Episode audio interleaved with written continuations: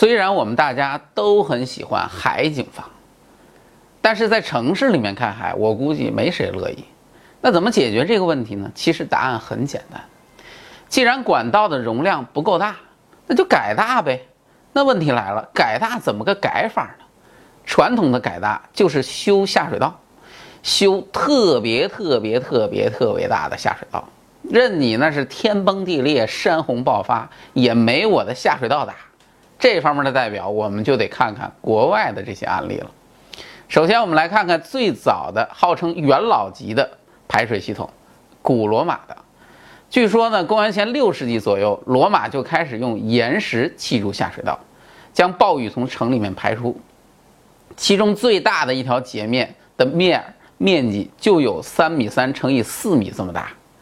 据说当时营造官在清洁这个下水道的时候，还可以坐船在下水道里面来个什么地下一日游之类的，可以想象这个下水道有多么宽敞。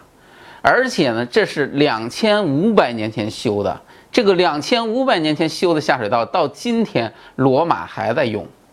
由于罗马人的下水道很出名，一八五二年的时候，拿破仑三世重建巴黎的时候，著名的奥斯曼还去参观学习了一下。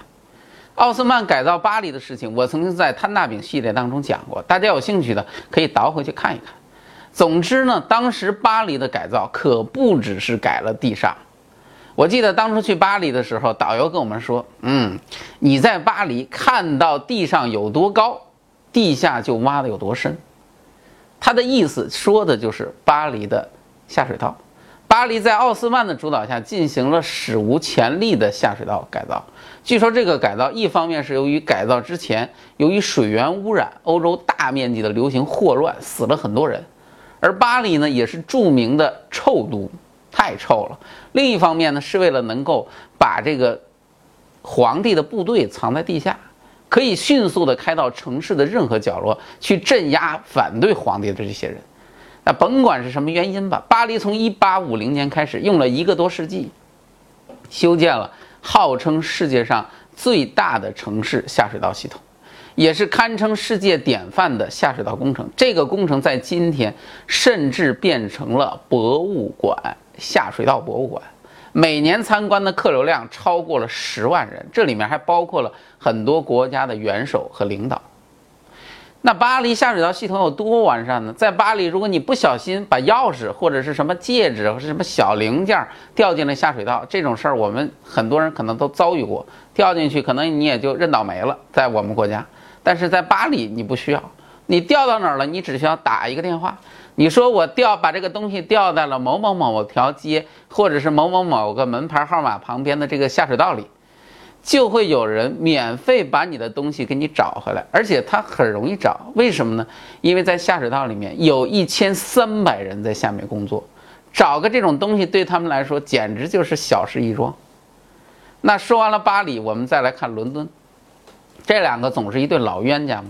当初的那场欧洲霍乱，同样也夺走了三万多英国人的生命。后来英国人发现，哎呀，霍乱的传播和排水系统的落后关系很大。啊，因为以前的人呢，最开始大家总觉得霍乱是通过这个空气传播的，就后来才发现原来是因为水源的原因。于是呢，他们就做决定改造伦敦的下水道。为了这个呢，还成立了一个皇家委员会。反正这个英国嘛，处处要体现自己的这个皇家色彩。既然是皇家的事儿，一般都比较官僚了。英国当时任命的一个叫巴瑟杰的人提出了一个设计方案，他是想把污水直接引到泰晤士河的入海口，排入大海。这样呢，既可以解决雨水污水排放的问题，还可以治理当时已经很臭很臭的泰晤士河。可是英国绅士们呢，五次否决了他的方案，一直到1858年，伦敦的臭味啊，实在是令伦敦人无法忍受了。我也不知道当时能臭成什么样了，就已经让人无法忍受了。领导们没有办法了，勉强同意了这个方案。好在英国人呢，干起活来其实并不含糊。从一八五九年开始动工，一八六五年完工，实际上修了两千多公里的下水道，比原来定的方案还要长。这个下水道的修建彻底改变了伦敦的城市和环境。伦敦的下水道工程据说还被称为工业世界的七大奇迹之一。那么，除了英国和法国，德国人的排水也很早。慕尼黑的排水系统是从1811年开始的，听听更早。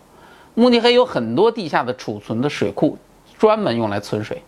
而且德国人还有一个观点很有意思，就是他们认为治水的关键不是堵，而是疏通，给水空间。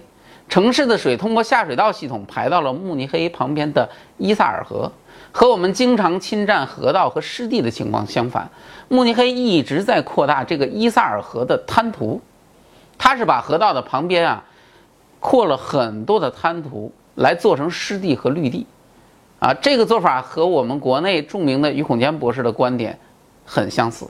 既解决了洪水行洪流量过大的问题，而且还可以把这些滩涂绿地做成公园，给市民提供了很好的休闲场所。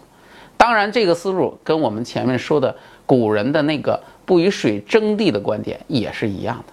那么，德国人的自然资源保护和利用的意识确实是很令人钦佩。而日本人呢？日本人我们都知道是那种非常轴的民族，啊，在这个事情上，他们也依然如此。东京有一个号称是地下神殿的下水道系统，这个日本人也很很搞，什么事情都喜欢搞个什么神啊神啊，连个下水道都叫做地下神殿，这是怎么个意思呢？那是因为东京的下水道系统修了很多混凝土做的那种坑，每个坑就像一个房子一样，这个房子有多大你是想象不到的，每个房子有六十五米高，三十二米宽。在地下五十米的深处，再由六点三公里长的隧道，把这么多很多啊，不是一个，很多的这样的巨型的房屋连在一块儿。不仅如此，还有一座巨型房间用来调整水压。这个巨大的房间有多大呢？二十五点四米高，一百七十七米长，七十八米宽。啊，我觉得日本人的忧患意识实在是太强烈了。这哪是在修下水道啊？这分明是在修地下城堡啊！万一未来发生个战争什么之类的，可以直接就把地面上城市整个就搬到地下去了。自打这个神殿修成了之后，东京就再也不会发水了。那是这么大的这个这个这个神殿，这东京确实没法发水。而美国的例子我就不多说了，因为美国大片咱们看多了，我们都知道美国大城市下水道，我觉得在电影当中简直就是小偷的天堂。没事偷个银行、运个金子啊什么的，都是轻松愉快，啊，甚至于玩个赛车，我估计也不在话下。那么好了，我咱们说了这么多国外的例子，我们可以看到，修下水道如果修这么大，那估计除非发生2012那种世纪大洪水，否则一般的大雨那肯定是没问题。但是这种方法有一个致命的问题，那就是太贵了。其实我都不用去说这些下水道花了多少银子，你只要看看这些雄伟的工程，你就知道这可不是什么城市都能修得了的。而我们国家的城市发展，基本就是这十几二十年的事儿。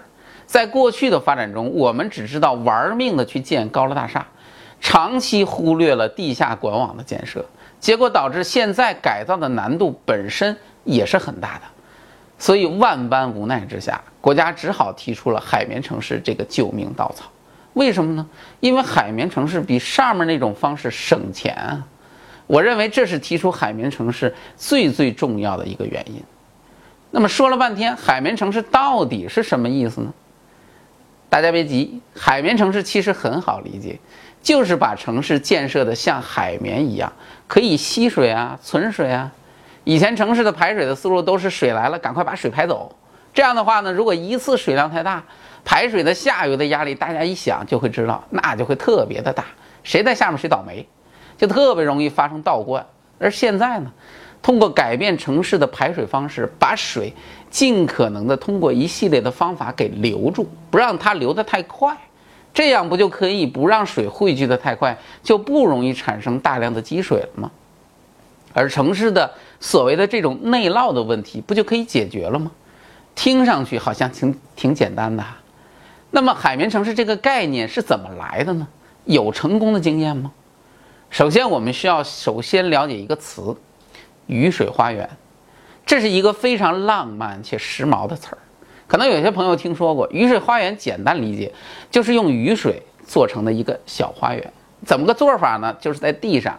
我们简单说啊，就是在地上挖个小水坑，里面呢没水，但是呢，做好盛水的准备，下雨了，哎，接点水。另外呢，在这个坑里再种点什么不怕，呃，旱啊，不怕涝的这种花花草草。雨水花园之所以不叫臭水沟的原因，就是它还要有一套收集系统，不让不能让这个水简单的存在这个坑里，下面要做一个雨水收集，然后这个水呢还可以给它再利用，这就是雨水花园。那世界上第一个雨水花园的构思呢，是来自美国。说来有趣儿，这个生态环保的想法，不出自什么专业设计师，也不出自什么科学家，而是出自一个开发商之手。据说在上个世纪九十年代，美国的马里兰州的乔治王子郡的一名地产开发商，在建住宅区的时候，有了一个新的想法，灵机一动，就是希望用一个生态排水的方式来代替传统的排水方式。于是他就提出了最早的雨水花园的这个构思，而政府呢也很英明，政府很支持，啊，认为他这个想法不错，于是就在当地大力推广这个事儿。结果后来发现，做了雨水花园的地区真的缓解了内涝。说白了，就是原来美国的城市啊也看海，现在有了雨水花园好多了。于是美国人就开始研究这个东西。当然，如果只是简单的挖个坑存水，那不是太简单了。他们就把这个思路进行了非常深入科学的研究和拓展，最终形成了叫做低影响开发的高大上理念。那好，又来了一个新词儿了。什么叫做低影响开发呢？低影响开发简称 LID，全称嘟嘟嘟嘟，大家自己看。简单理解就是采用一系列类似于雨水花园的措施来解决治水问题。目的呢，就是为了减少雨水的径流和水源污染。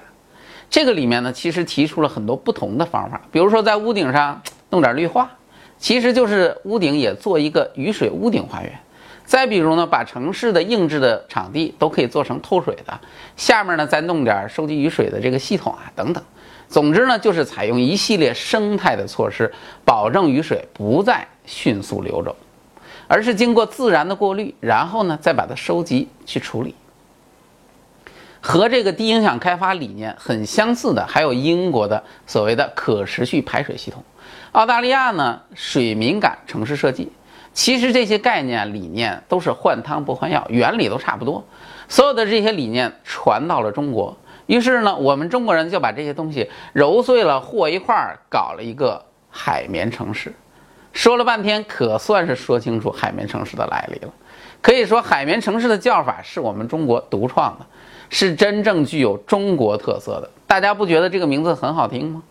但是这个理念。真的好使吗？进入微信，点击搜索框，搜索公众号“强词有理”，选择那个黄色的小头像，点击关注，您就可以第一时间看到我们的节目了。